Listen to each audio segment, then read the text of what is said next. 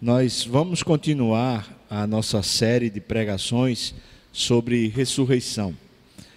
Na verdade, ainda existem pelo menos quatro relatos de ressurreição na Bíblia, então a gente vai até terça-feira, se Deus permitir, com esses relatos. Você pode abrir sua Bíblia, se você quiser né, e puder, em João, o Evangelho segundo o apóstolo João no capítulo 11, a gente vai ler o relato da história de Lázaro.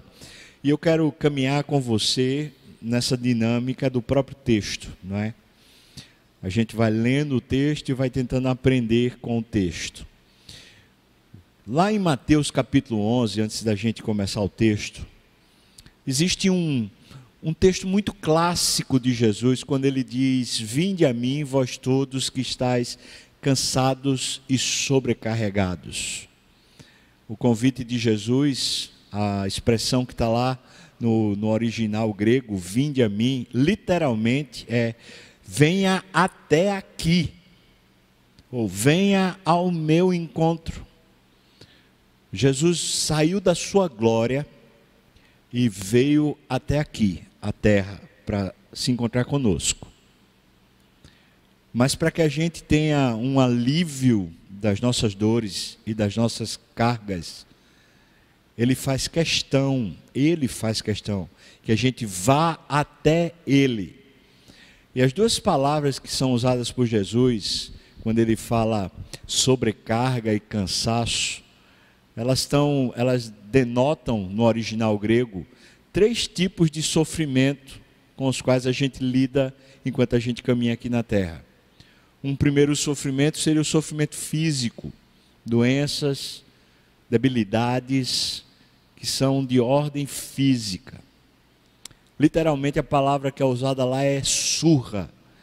Aqueles açoites, uma quarentena de açoites que a pessoa ficava depois debilitada fisicamente. Segunda ordem de sofrimento que está lá é ordem emocional aflição, angústia, desamparo, falta de esperança, desassossego. São sofrimentos, às vezes, muito mal compreendidos, muito mal entendidos, mas que têm o um incrível poder de até se materializar, porque muitas vezes a doença que começa emocional se torna física. É uma úlcera, é um problema cardíaco, um problema de pressão. São doenças de ordem emocional ou sofrimento de ordem emocional. Mas a palavra sobrecarga, que é usada lá no grego, literalmente significa uma carga que se impõe através de ritos e obrigações sem sentido. É quando a gente, por exemplo, está trabalhando lá no emprego e tem um bocado de regra que a gente fala assim: eu não entendo, para que essas coisas? É quando a gente vai pagar o tributo, o imposto do Estado, e a gente fala assim: eu não entendo porque tem que ser tão alta a carga tributária, até porque a gente não recebe de volta. É quando a gente está vivendo a nossa vida espiritual e a gente olha e fala de regras que a gente fala assim, inócuas, ineptas, elas não deveriam existir. Essa carga que não é emocional. Às vezes a gente confunde, essa carga é de ordem espiritual. É o mundo e o seu sistema, é o diabo e o seu poder de principado e potestade que se impõe fazendo a vida da gente ficar cansativa, pesada. Jesus então diz: Vinde a mim, todos vós que estáis assim, nessas três ordens de sofrimento um sofrimento de ordem física, de ordem emocional e de ordem espiritual. E então ele diz: Aprendei de mim. Me parece que o alívio do sofrimento não está simplesmente num toque de Jesus miraculoso, mas num processo de aprendizado. É por isso que ele diz, literalmente no grego, nesse verso: andem comigo. A expressão aprendei de mim é pela prática e pelo uso. Não é o aprendizado teórico, é o aprendizado do dia a dia, à medida que você caminha próximo. muitos dos nossos sofrimentos, se não todos, só serão resolvidos de verdade quando a gente aprender a ir a Jesus e ficar lá, caminhando com Ele, na agenda dele, na forma dele, aprendendo com Ele que é manso e humilde de coração. O texto que a gente vai ler, esse texto de, da história de Lázaro, eu vou fazer algumas ressalvas bem importantes para a gente ir entrando nesse texto já entendendo. É a história de uma ressurreição. Talvez fosse só mais uma ressurreição. Mas não é só mais uma ressurreição, porque esse caso especificamente é o caso da ressurreição de um amigo. De um amigo que tanto ele, Lázaro, como também a família, sabem, entendem, discernem que são amados por Jesus. Eles não só se sentem, mas eles entendem isso. Existe uma amizade entre Jesus e essa família aqui. E isso é muito precioso. E acontece, também já explicando, né, que ele é avisado de que Lázaro está doente e ele se demora pelo menos mais dois dias. E ao final, são quatro dias de atraso, porque o mensageiro que foi avisar Jesus andou mais ou menos 32 quilômetros para chegar onde Jesus estava. Isso é caminhada de um dia. Então o mensageiro saiu para avisar Jesus que Lázaro estava doente, e nesse dia que o mensageiro saiu, Lázaro morreu. Quando o mensageiro chega para Jesus para dizer que ele estava doente, Lázaro na verdade já está morto, é claro, o mensageiro não sabe. Jesus ainda se demora mais dois dias, e então ele vai ao encontro de Lázaro, o que demora mais um dia. Então são quatro dias ao todo. Eu vou dizer quatro dias tenebrosos para as irmãs, e um processo para Lázaro e as irmãs, porque certamente a enfermidade de Lázaro não foi assim, de súbito. Ali foi um, um tempo que foi piorando, piorando, até que a família falou: precisa chamar o mestre para resolver. Jesus ressuscita Lázaro, nós sabemos dessa história. Por três vezes nesse texto, por três vezes, está a expressão que Jesus amava Lázaro por três vezes. E por três vezes, não coincidentemente, ou seja, é, é fator do Espírito isso, é Deus querendo nos conduzir no entendimento, por três vezes existe a pergunta, ou pelo menos a, a, o, o sentido de o Senhor não se importa. Duas vezes são as duas irmãs falando: se o Senhor tivesse aqui, nosso irmão não teria morrido e na terceira vez são os circunstantes que estão lá e falam assim: veja como quanto ele amava, mas se ele tivesse aqui, ele teria resolvido. Essa expressão traz a denotação, né, o sentido de que de alguma maneira ele se atrasou porque se importava pouco. E quando a gente pensa que alguém se importa pouco, a gente mede isso por causa da nossa dor, não é verdade? Normalmente a gente mede por causa da nossa dor. Não por causa do esforço ou do amor do outro, mas por causa da nossa dor. Quando a gente sente ou a gente percebe que o outro se importa pouco, a gente se sente mal amado, desamado, e às vezes a gente até vira inimigo, porque a gente não sentiu o amor. Por isso essa história de ressurreição, ela tem essa questão crucial. A questão é essa: se Jesus nos ama, por que, é que ele deixa a gente sofrer? Veja que é isso que o texto vai tratar. E a resposta aqui, para mim, para o meu coração, foram oito respostas que o texto traz para mim. Para que eu abra os olhos e diga: é, eu posso me sentir amado mesmo quando eu sofro. Vamos então ao texto. Versículos de 1 a 6, logo começando, diz assim os primeiros três versículos, já dando a primeira resposta. se Jesus nos ama porque sofremos, primeira resposta é para manifestar a glória de Deus. Veja o que diz lá, versículos 1 a 3. Estava enfermo Lázaro de Betânia, da aldeia de Maria e de sua irmã Marta. Esta Maria, cujo irmão Lázaro estava enfermo, era a mesma que ungiu com bálsamo o Senhor e lhe enxugou os pés com seus cabelos. Veja o tipo, como a introdução da história é colocado para a gente. De muito amor. A mulher tem uma devoção profunda, um apego a Jesus. Né? Ungiu ele para a morte. Veja isso. Versículo 3: Mandaram, pois, as irmãs a Lázaro dizer a Jesus: Senhor, está enfermo aquele a quem amas. Então Jesus, versículo 4: Ao receber a notícia, disse Jesus: Esta enfermidade não é para a morte, e sim para a glória de Deus. Vamos parar só um minutinho nessa afirmação de Jesus, porque ela é muito preciosa. Veja só, Jesus sabe que ele está morto, daqui a pouco no texto vai, ele afirma isso literalmente aos discípulos, Lázaro morreu. Ele sabe. Entretanto, veja, veja a afirmação de Jesus. Esta enfermidade não é para a morte. Tem algum problema? E não é um problema aqui hermenêutico, não é um problema de gramática. Na verdade, é, é um problema de ordem espiritual. Porque Jesus usa a palavra morte aqui, dizendo que essa enfermidade não é para a morte. O que é que Jesus quer dizer com morte, irmão?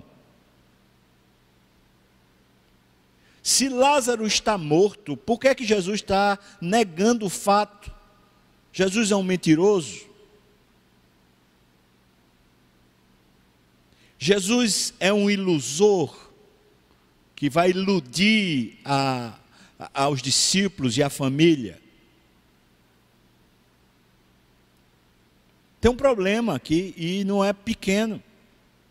Jesus está lidando com a pior realidade de todas para a nossa existência, que é o ponto final, e ele está negando o fato. Ele está dizendo: esta enfermidade não é para a morte. Aqui eu quero que eu e você entendamos logo. A pior calamidade de todas, qualquer calamidade, mas a pior de todas, que é a morte, ela precisa ser interpretada espiritualmente, porque o que Jesus está fazendo aqui é em interpretando essa história espiritualmente.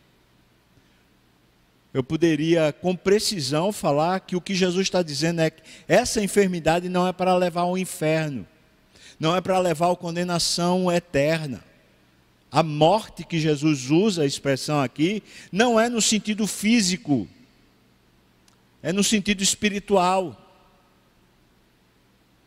Porque para Jesus, para Deus, o mundo é o mundo do espírito, não dos espíritos, mas é o mundo do Espírito Santo.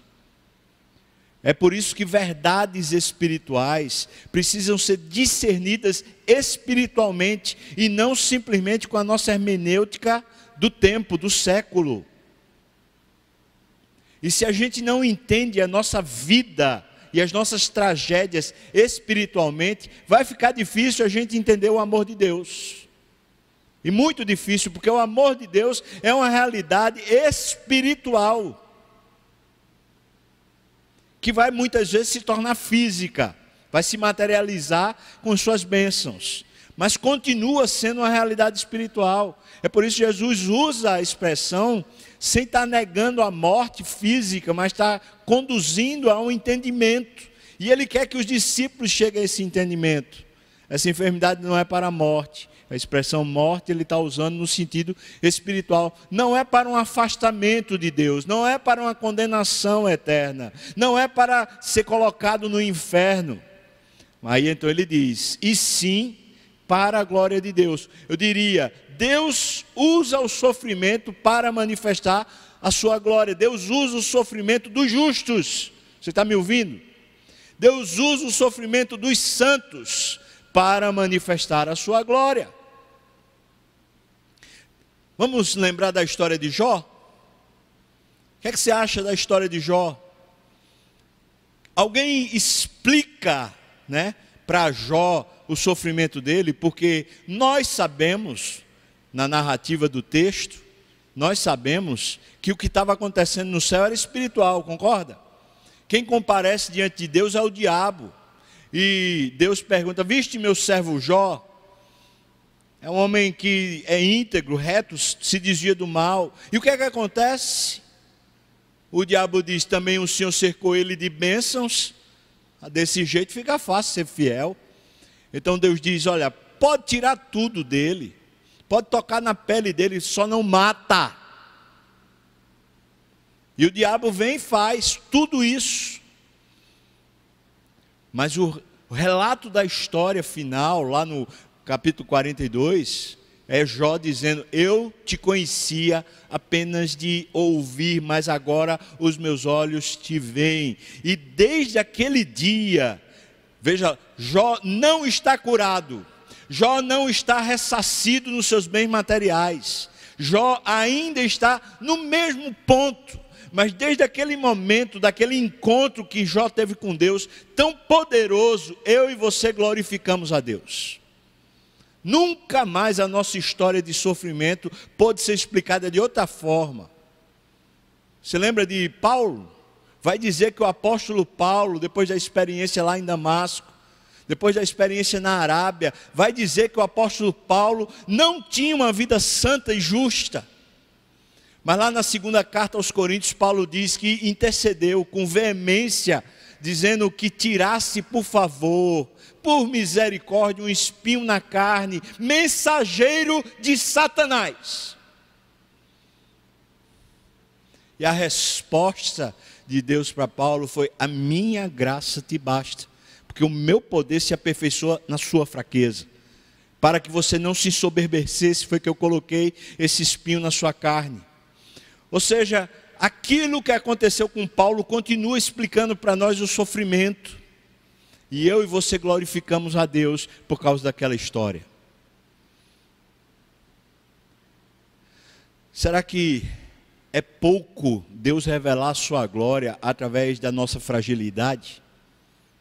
A primeira carta de Paulo aos Coríntios, no capítulo 3, fala que é exatamente isso que Deus pretende fazer na história. Ele vai escolher aqueles que não são, os fracos, os débeis, os insignificantes, os ordinários, e vai usá-los com poder, porque a glória de Deus é revelada justamente nessa incongruência humana, quando estamos totalmente debilitados e ainda nos rendemos e glorificamos a Deus. Então fica patente aos olhos de toda a humanidade que esse Deus vale a pena, que esse Deus é quem de fato Ele é. Jesus está dizendo isso. Não é para a morte, não é para uma condenação, não é porque Deus está trazendo juízo, não é para que essa pessoa se afaste de Deus. Esse sofrimento é para a glória de Deus. Então o texto, versículo 4, continua dizendo: a fim de que o Filho de Deus seja por ela, por, por essa morte, né, por esse, essa situação, seja glorificado. Aí então o versículo 5 vai e afirma: veja, ora, amava Jesus a Marta e a sua irmã e a Lázaro. O texto faz questão de deixar claro. Cristo não é insensível, Deus não é insensível quando o sofrimento vem com força sobre a nossa vida, vem dando ultimato sobre a nossa história o sofrimento vem com a sentença de morte, dizendo para nós que chegou o ponto final. Ele não é insensível, pelo contrário, ele nos convida a vivermos o que talvez nunca tenhamos vivido ao longo da nossa existência a revelação da glória de Deus. Isso é tão precioso que quando Moisés, aquele amigo íntimo que falava com Deus face a face, como qualquer um fala ao seu amigo, Quando Moisés estava nessa plenitude de vida, ele fez questão de dizer: Senhor, mostra-me a tua glória. E ele não teve o privilégio de ver a glória de Deus. Agora eu e você temos um ingresso, muitas vezes, quando a situação é caótica, eu e você temos um ingresso de ter a preciosidade que nem Moisés pôde ter, a glória de Deus ser revelada a nós. É um ingresso. Versículo 6 diz: Quando, pois, soube que Lázaro estava doente, e ainda se demorou dois dias no lugar onde estava. Vem a segunda resposta. No versículos 7 a 16, nós vamos encontrar mais três respostas. A segunda resposta é porque, se Jesus nos ama, porque sofremos, é para nos conformar tomarmos a forma, nos conformar com os seus sofrimentos, com os sofrimentos do próprio Jesus. Veja o que diz o versículo 7, ah, diz assim: Depois disse aos seus discípulos: Vamos outra vez para a Judéia. Disseram-lhe os discípulos: Mestre, ainda agora os judeus procuravam apedrejar-te e voltas para lá. Você entendeu? O que é que o texto está falando? O texto está falando que havia uma ameaça de morte para Jesus, para ele ir para lá. E Jesus está dizendo: a gente vai. É loucura, insensatez ou é amor? A gente vai para lá. E os discípulos advertem: olha, isso é, é, é errado. Estão querendo lhe matar, lhe apedrejar. Veja o que está lá no versículo 16. versículo 16. Então Tomé, chamado Dídimo, disse aos discípulos: Veja o que eles, eles estão comentando entre eles: Vamos também nós para morrermos com ele. Há uma sentença de morte para Jesus. Lá, quando ele nasceu em Belém, o que acontecia era que na manjedoura tinha uma sombra de uma cruz. Ele viveu em direção ao Calvário. Por isso, quando ele chama eu e você para segui-lo, ele diz: tome a sua cruz. É fato que eu e você somos convidados pelo Espírito Santo a tomarmos da nossa vida um sacrifício vivo, santo e agradável a Deus. Como? Nos conformando com os sofrimentos de Cristo. Isso tem um sentido muito profundo espiritual, é que os nossos sofrimentos humanos, humanos, físicos, seja mental, seja é, físico no corpo, ou seja de ordem espiritual, os nossos sofrimentos interagem diretamente com o sofrimento de Cristo. Sabe por quê? Porque eu e você agora tomamos parte do corpo de Cristo. Nós não sofremos em vão é para nos conformarmos. Sabe quem diz isso? Paulo, escrevendo aos Filipenses, no capítulo 3, versículos 10 e 11, ele diz assim: Para conhecer Jesus e o poder da Sua ressurreição e a comunhão dos seus sofrimentos, conformando-me com Ele na Sua morte. Comunhão nos sofrimentos de Cristo, conformando-me com Ele na Sua morte. Se eu e você somos cristãos, nós somos chamados por Deus chamados na convivência com Cristo a termos como certo a cruz. Não uma cruz de redenção para ninguém, nem mesmo para a redenção nossa, mas é a conformação, ou seja, é a identidade do crente. Veja que é isso. Jesus está indo curar, ressuscitar Lázaro sob a perspectiva da sua própria morte. E você e eu sabemos que esse milagre que ele fez em Lázaro foi o que despertou com maior voracidade todas as autoridades judaicas para matar Jesus. Eu e você sabemos. Porque o anúncio se espalhou e depois de uma semana está Jesus morto, depois de ter feito esse milagre. Então o que os discípulos estão dizendo é verdade, mas Jesus não arregou. Jesus não saiu do seu sofrimento, nem do trilho que nos salva, simplesmente porque era doído demais. Sabe por que ele foi sofrer? Sabe por que ele foi curar ou ressuscitar Lázaro? Sabe por que ele foi ao encontro desse sofrimento? Sabe por que ele vem ao encontro do nosso sofrimento? Porque ele nos ama. para provar o seu amor por nós, ele foi lá e morreu na cruz. Deus prova o seu próprio amor para conosco pelo fato de ter Cristo morrido na cruz, sendo nós ainda pecadores. Então, o segundo motivo é para nos conformar com os seus sofrimentos. É para que a gente entenda que os nossos sofrimentos não são nossos, nem a punição de Deus. Os nossos sofrimentos agora estão caracterizados espiritualmente em Cristo. Mas você fala assim, mas um problema com um filho, mas um problema com dívida, mas um problema de um câncer, mas um problema de, é irmão, qualquer sofrimento, qualquer sofrimento.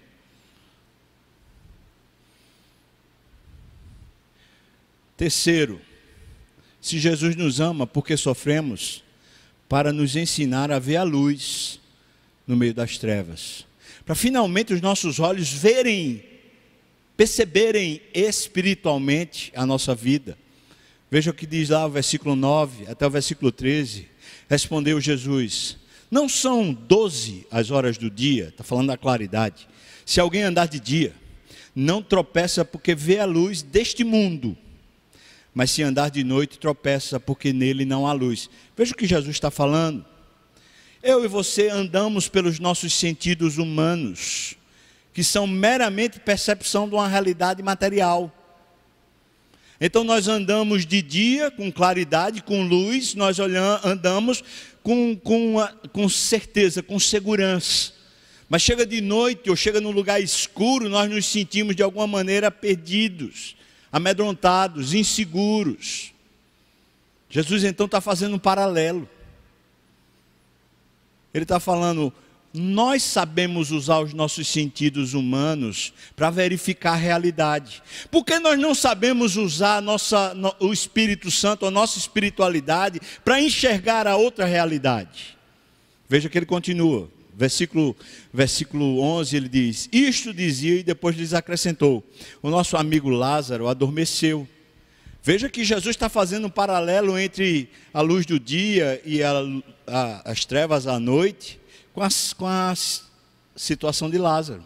O nosso amigo Lázaro adormeceu, mas eu vou despertá-lo. Disseram-lhe, pois, os discípulos: Senhor, veja que eles não percebem espiritualmente. Se dorme, estará salvo. Jesus, porém, fala, falara com respeito à morte de Lázaro, mas eles supunham que tivesse falado do repouso do sono. Então veja que Jesus usa a questão do dia e da noite para falar sobre a, a falta de percepção espiritual. Nós não conseguimos perceber o que o Espírito está fazendo em nós. Irmão, sabe o que significa isso? Significa que nós somos ainda muito imaturos. Porque a única maneira que a gente anda nessa terra, me parece, sempre é dentro de uma percepção puramente humana. Em outras palavras, é o seguinte: nós interpretamos a nossa vida igual ao ímpio, ao descrente interpreta a vida dele. Nós parece que não conseguimos colocar finalmente as lentes do espírito para interpretar nossa jornada na terra. E o sofrimento é usado por Deus para acrescentar as lentes do espírito para que a gente veja uma realidade maior do que simplesmente a realidade que qualquer ser humano sem Deus também vê. Ou seja, Deus nos desafia através do sofrimento a abrirmos os olhos espirituais. De verdade. Três, se Jesus nos ama porque sofremos, para nos ensinar a ver a luz no meio das trevas, para nos ensinar a ser guiados pela luz. Veja que Salmo 119 diz que lâmpada para os nossos pés, luz para o nosso caminho é o que, irmãos? É a palavra. Ou seja, o que é que nos faz entender o dia de hoje? O jornal? O que é que nos faz entender a nossa jornada aqui na terra? As circunstâncias, os nossos pontos fortes, os nossos pontos fracos, ou nós entendemos o que vivemos aqui a partir da revelação de Deus na Sua palavra? Quarto, se Jesus nos ama porque sofremos, para que possamos crer nele. Veja o que diz o versículo 14 a 16. Então Jesus lhes disse claramente: Lázaro morreu. Vocês não conseguem perceber espiritualmente nada. Versículo 15: E por vossa causa me alegro de que lá não estivesse, para que possais crer. Irmãos, Jesus não é não é sádico. Ele não se alegra com o sofrimento de ninguém. Mas veja a expressão que ele usa. Há um sentido no sofrimento que traz alegria para Deus. há um sentido, um significado no nosso sofrimento que traz alegria para Deus. E sabe o que é? É que finalmente, através do sofrimento, nós somos conduzidos a crer. Você quer ver essa realidade? Me diga uma coisa: você está sentindo dor. Será que na hora que você está sentindo dor, a aflição, a falta de esperança, será que naquela hora você consegue acreditar, crer que Ele ama você? Não, não consegue. Por que não consegue? Porque não crê.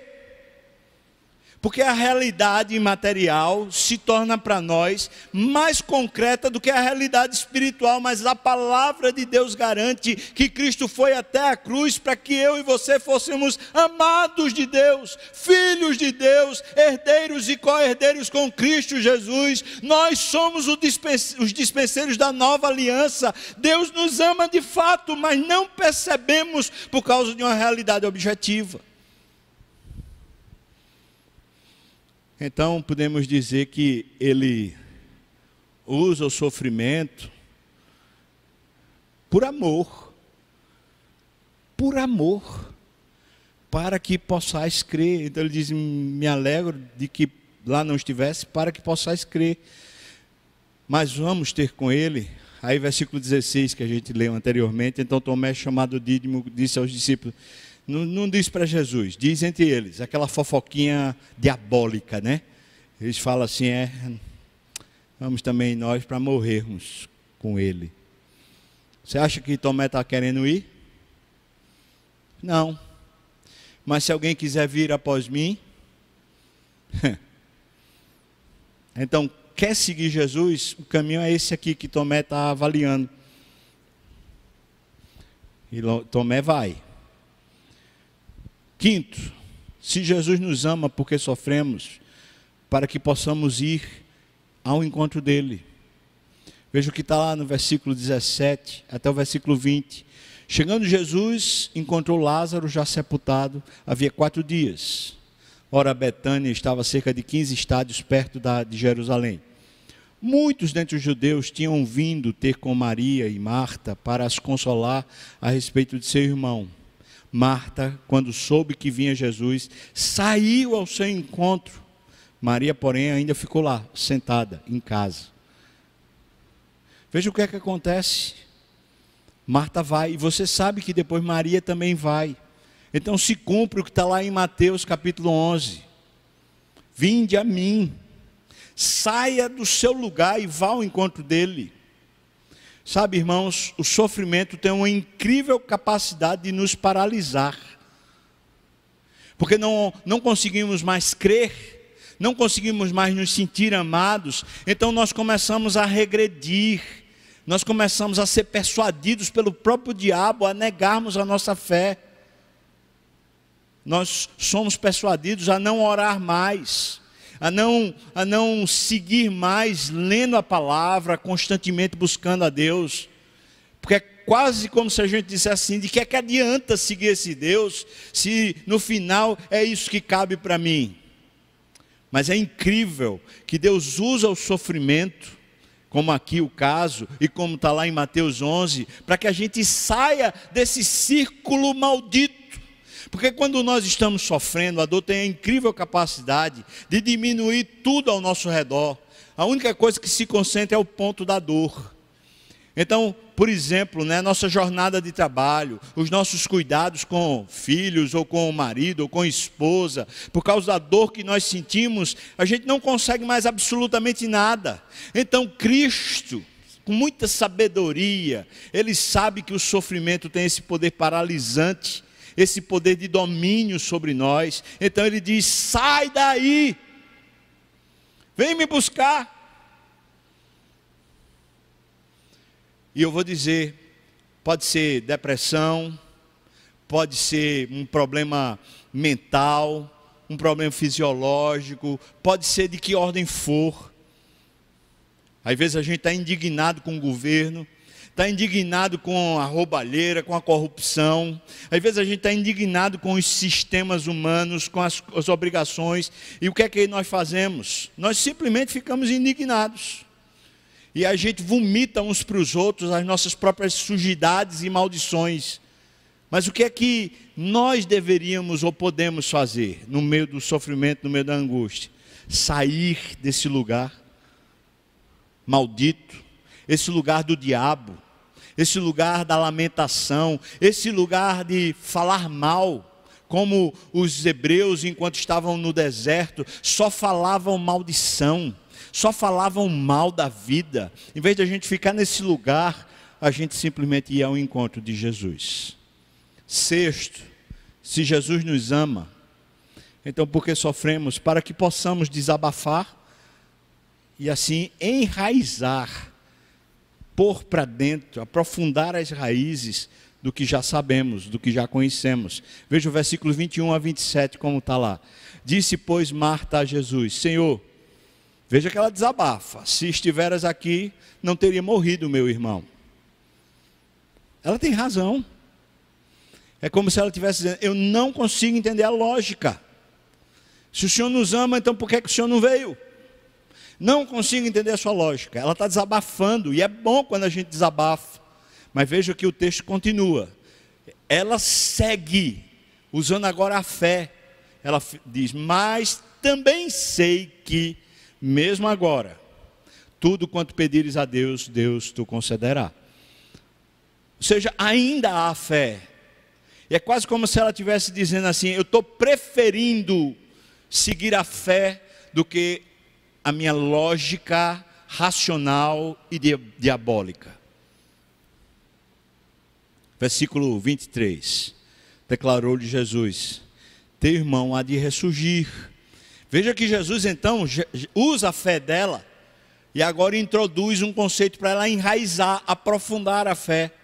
Veja o que, é que ela diz: Eu sei, eu já sei disso, replicou Marta que ele há de ressurgir na ressurreição do último dia. Ou seja, a fé dela já está boa, num certo sentido, porque ela sabe de uma verdade que, por exemplo, os saduceus não criam. E eram religiosos, mas ela já conhece isso. Mas veja o que é que continua. Disse-lhe Jesus, enraizando a fé dela: Eu sou a ressurreição e a vida. Ou seja, Mar, é Marta, você precisa me ver com novos olhos. Você precisa entender quem é que está do seu lado. Você precisa entender que vida é a vida que você vive agora. Não é mais uma vida meramente física, orgânica, material. Agora você vive a vida do Espírito. Veja que ele diz: Eu sou a ressurreição e a vida. Quem crê em mim, ainda que morra, viverá. Ele está aprofundando o conteúdo que ela já sabe e todo que vive e crê em mim não morrerá eternamente. Então ele ainda fustiga, ele ainda, ou melhor, instiga, ele fala: creis isto? Ou seja, sua fé já chegou a, a esse nível, a essa profundidade, para você começar a tirar as águas de lá de debaixo da terra na hora da sequidão? Versículo 27, sim, Senhor, respondeu ela eu tenho crido que tu és o Cristo, filho de Deus, que devia vir ao mundo. Impressionante, ela desabafou, mas ela não ficou no desabafo. Quando ela desabafou, Jesus aproveitou a oportunidade do sofrimento e pegou a fé que era ainda pequena e disse: Vamos aprofundar. Eu quero que você me veja como alguém que pode o impossível que faz o que você não espera, que chega onde você não alcança. Eu quero que você olhe para mim e me entenda. Quem está com você sou eu. Creia, Você crê nisto? Que o ponto limite, o ponto final, aquele que diz para você não tem mais jeito, quando chega em mim, está pleno de possibilidades, porque eu sou o Deus do impossível, o Deus que faz o milagre acontecer. Crês isto? Ela falou: Eu tenho crido que eu estou andando com Deus. Tenho crido que você é o filho de Deus. Eu tenho crido nisso. É como se agora houvesse uma lembrança: com quem é que eu tenho andado? Por que eu me atormentei tanto? Veja o que segue. Versículo 28, né? Que aqui do 28 até o 36, a gente vai no, na sexta resposta, né? Se Jesus nos ama porque sofremos, para que o seu amor por nós possa ser conhecido de todos. Veja o que, é que acontece no versículo 28. Tendo dito isto, retirou-se e chamou Maria, sua irmã. E lhe disse em particular: O mestre chegou e te chama. Veja só, irmão, que negócio massa aqui. É como se Marta, em algum nível, já, já começou a resolver o problema dela. Ela foi desafiada a crer um pouco mais, ela disse: Eu vou crer, agora eu vou chamar minha irmã. E foi chamar a Maria. O mestre chegou e te chama, versículo 29. Ela, ouvindo isto, levantou-se depressa e foi ter com ele. Vinde a mim, agora ela vai pois Jesus ainda não tinha entrado na aldeia, mas permanecia onde Marta se avistara com ele. Você sabe por que Jesus não tinha entrado nessa aldeia? Porque estavam querendo apedrejá-lo para matá-lo. Então ele está escondido. Veja, versículo 31. Os judeus que estavam com Maria em casa e a consolavam, vendo-a levantar-se depressa e sair, seguiram-na supondo que ela ia ao túmulo para chorar. Quando Maria chegou ao lugar onde estava Jesus, ao vê-lo, lançou-se-lhes aos pés, dizendo: Senhor, se estiveras aqui, meu irmão não teria morrido. A mesma coisa que a outra fez. Ou seja, ela está com o mesmo dilema, o mesmo dilema. Se o Senhor ama a gente, por que, é que o Senhor deixa a gente sofrer? É o mesmo dilema. Veja o que é que acontece no versículo 33. Jesus, vendo-a chorar, e bem assim os judeus que a acompanhavam, agitou-se no espírito e comoveu-se. Veja que até aqui ele não falou absolutamente nada. Versículo 34: E perguntou: Onde o sepultaste? E eles lhe responderam: Senhor, vem e vê. Jesus chorou. Veja que a dinâmica com cada um é diferente. Com Marta, Jesus deu uma instigada na fé dela. Mas com Maria, Jesus simplesmente se agita por dentro e chora. É como se ele simplesmente sentasse do lado e chorasse. Ele não tem nada para dizer para ela. Mas veja o que é que acontece no versículo 36. Então disseram os judeus: Vede o quanto a amava. Ou seja, o tratamento com Maria foi uma revelação do amor. Não para Maria, mas foi uma revelação do amor para todos, inclusive Maria. Ou seja, todo mundo disse: existe amor. E é porque eles viram o amor que eles vão perguntar para Jesus, ou vão conversar entre si, dizendo: então por que ele não veio se ele amava? Mas veja que aqui serve para o amor de Deus ser conhecido por todos. E eu poderia falar vários exemplos de dinâmicas de, no, no Velho Testamento e também no Novo Testamento, que o amor de Deus ficou conhecido no meio do sofrimento.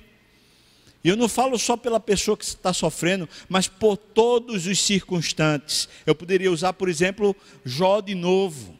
Os irmãos, os, os amigos de Jó passam a perceber isso.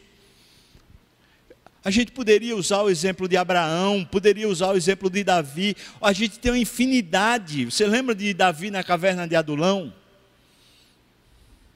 Como aquilo restaura todos aqueles homens endividados, aqueles homens que estão quebrados emocionalmente.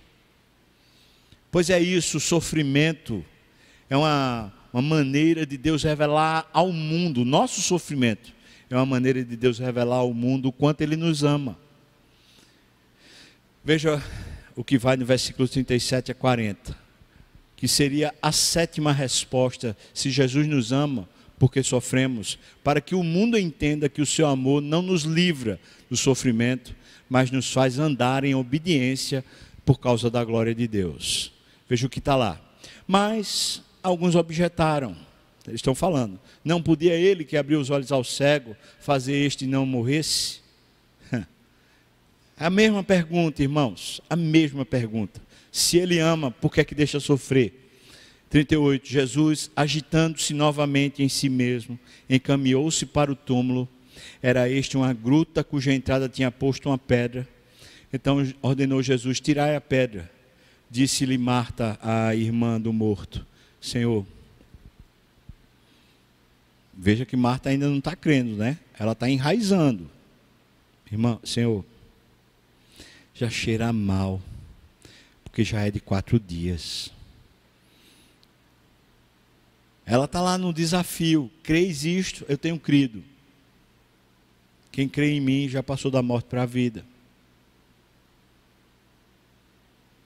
Respondeu-lhe Jesus: Não te disse eu, se creres, verás a glória de Deus.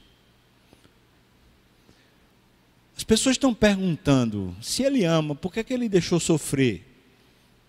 E Jesus está agora dizendo: é para que se manifeste que Deus não nos livra do sofrimento, mas Ele usa o sofrimento para que a glória de Deus seja revelada ao mundo e não somente a nós. Não te disse eu, se creres, verás a glória de Deus, Marta. Enraiza a fé. Enraiza essa fé. Veja que até Paulo um cara daquele, daquele tamanho espiritual. Veja que até Paulo precisa enraizar a fé. Imagine eu, irmão. Como é que eu vou poder conhecer o poder que ressuscitou Jesus dos mortos? Se não for no meio da morte. Como é que eu vou poder me conformar ao sofrimento de Cristo sem, sem sofrimento? Como é que eu vou poder conhecer o poder dessa esperança que Abraão tinha? Quando estava subindo o monte para poder sacrificar seu filho, e diz o autor aos Hebreus que ele esperava, ele cria contra a esperança. Ele cria que Deus haveria de ressuscitar Isaac dos mortos. Ele cria contra a esperança, ou seja, a esperança não chegava lá, mas a fé conseguia chegar. Como? Como eu vou crer numa ressurreição como Abraão creu? Como eu vou crer numa ressurreição como, por exemplo, Ezequiel creu? Ele teve uma visão de um vale de ossos secos. E o Espírito diz: profetiza sobre esses ossos. Pode eles reviver? Lembra que ele pergunta? Pergunta para Ezequiel: pode esses ossos reviverem? E então Ezequiel diz: se o Senhor mandar, pode. Como é que eu vou crer nisso? Como? Tem que estar no cenário de morte, tem que estar no cenário de caos, tem que estar no cenário de ponto final, onde sou finalmente desafiado. E o mundo fica abismado, fica simplesmente sem entender. O não cristão fica sem entender que fé é essa. Tem um irmão nosso aqui da igreja, que tem um, tem um negócio, uma atividade lá. E ele e todos que são do mesmo ramo tiveram que fechar nesse período de pandemia. E então os, os amigos de negócios começaram a ligar e falar assim: como é que você está fazendo? Não sei, eu vou seguir as regras. Não, vamos fazer de outro jeito? Não, vou não, eu vou seguir as regras. E como é que você vai pagar as contas? Não sei, mas eu creio que Deus vai providenciar alguma coisa. Que Deus é esse? Que Deus é esse que deixa um negócio desse acontecer no planeta? Que Deus é esse que faz pessoas ficarem desempregadas? Essas foram as primeiras perguntas que foram feitas para aquele, aquele crente que estava dizendo: Não, eu creio que Deus vai fazer alguma coisa, Deus vai suprir de alguma forma. E para não ser extenso no relato, Acontece que aqueles amigos, né, comerciantes, não, não crentes, no decorrer da pandemia, vendo a paz, vendo a serenidade do crente, com essa fé em Deus, no invisível, esses descrentes começaram a dizer: Olha, eu queria conhecer esse Deus, eu queria saber que Deus é esse. Ou seja, para que a glória de Deus seja manifestada. Deus não é insensível, pelo contrário, Ele nos ama. E oitavo lugar, se Jesus nos ama porque sofremos, para que o mundo creia que Jesus foi enviado por Deus. Diz assim o versículo 41 ao 46: Tiraram então a pedra, e Jesus, levantando os olhos para o céu, disse: Pai, graças te dou porque me ouviste. Aliás, eu sabia que sempre me ouves, mas assim falei por causa da, da multidão presente, para que creiam que tu me enviaste. E tendo dito isto, clamou em alta voz: Lázaro, vem para fora. Saiu aquele que estivera morto, tendo os pés e as mãos atados ou ligados com ataduras e o rosto envolto num lenço. Então lhes ordenou Jesus: desatai-o e deixai-o ir. Veja que é, aqui tem um, tem um negócio muito poderoso, porque o, o sentido do texto é de alguém que estava preso preso pelos grilhões da morte e então ele está dizendo: desatai, deixai-o ir. Ele está livre disso. Versículo 45. Muitos, pois, dentre os judeus que tinham vindo visitar Maria, veja só, vendo o que Jesus fizera, creram nele. Veja que no versículo 42 diz: Assim falei por causa da multidão presente, para que creiam que tu me enviaste. Então, no versículo 45, muitos creram nele. O versículo 46 diz: Outros, porém, foram ter com os fariseus e lhe contaram os feitos que Jesus realizara, e por isso depois Jesus vai ser morto. Como já estava previsto. Mas veja que finalmente despertou fé e salvação em alguns.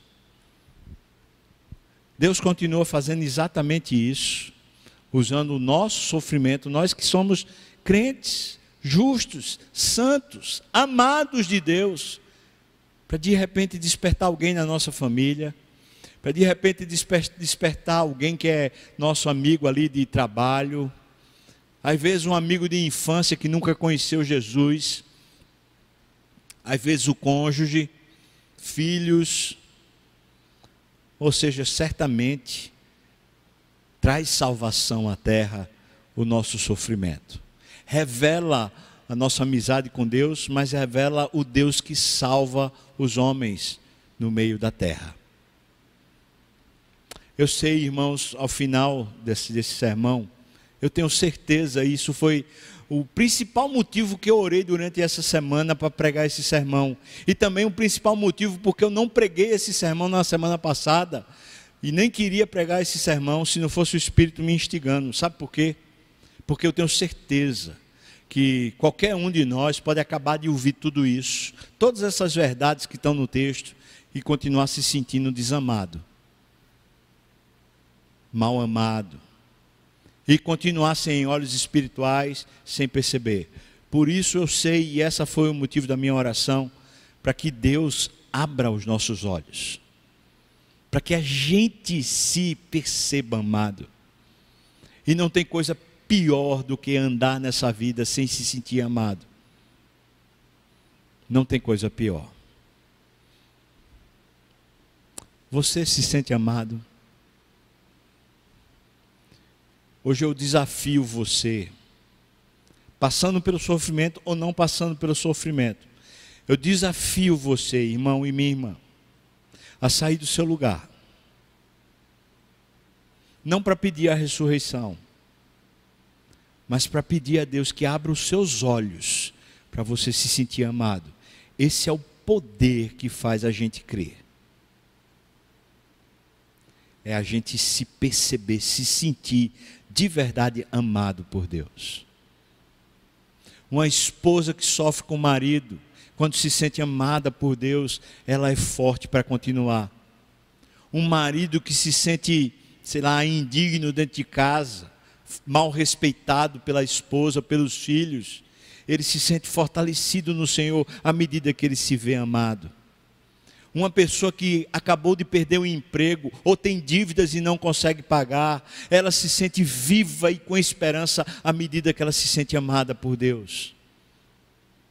Uma pessoa que vê seu filho, sua filha indo para o mundo, se perdendo, ele se sente forte e cheio de fé à medida que ele se sente amado por Deus. Veja a importância do amor.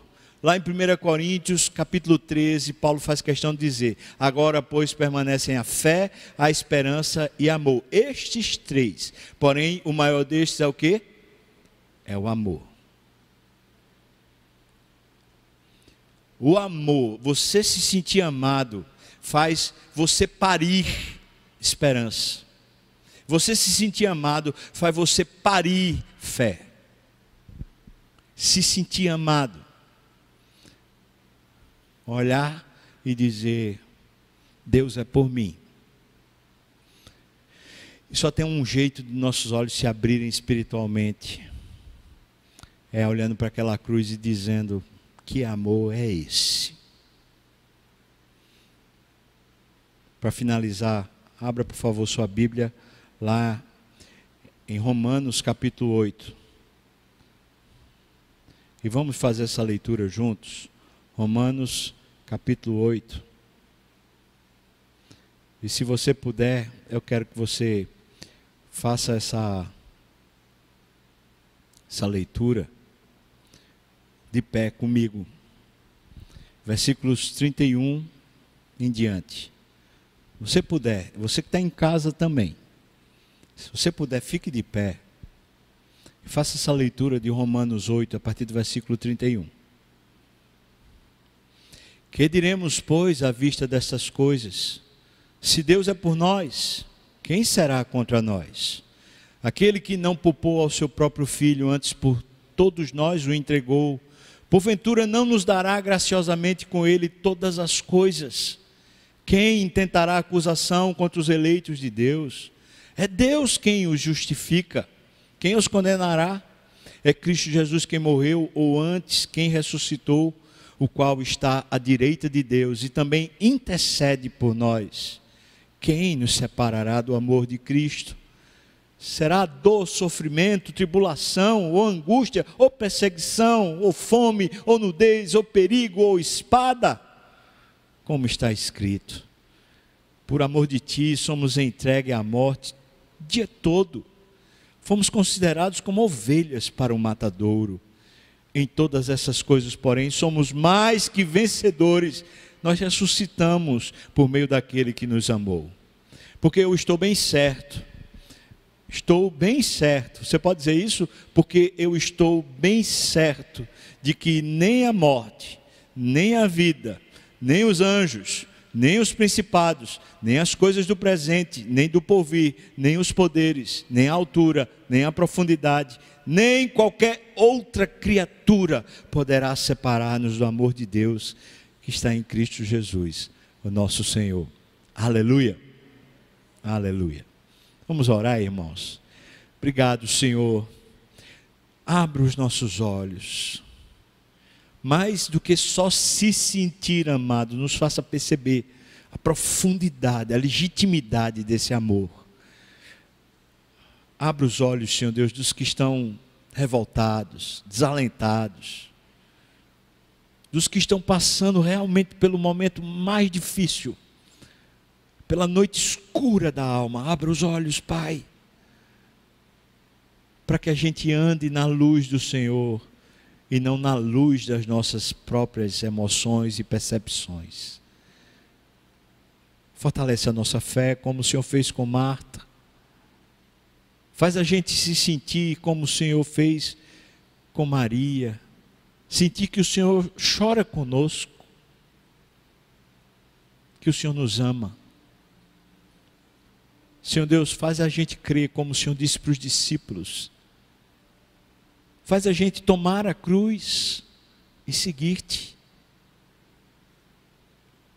Tira-nos, Senhor Deus, desse lugar onde a gente muitas vezes fica lá preso, como se fosse um túmulo cheio de faixas que não nos deixa sair para nos encontrarmos contigo.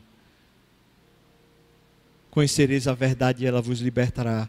Se, pois, o Filho vos libertar verdadeiramente, sereis livres. Está lá, Senhor, tua palavra. Então, no nome de Jesus, eu te peço, arranca-nos desse lugar onde muitas vezes nós ficamos presos.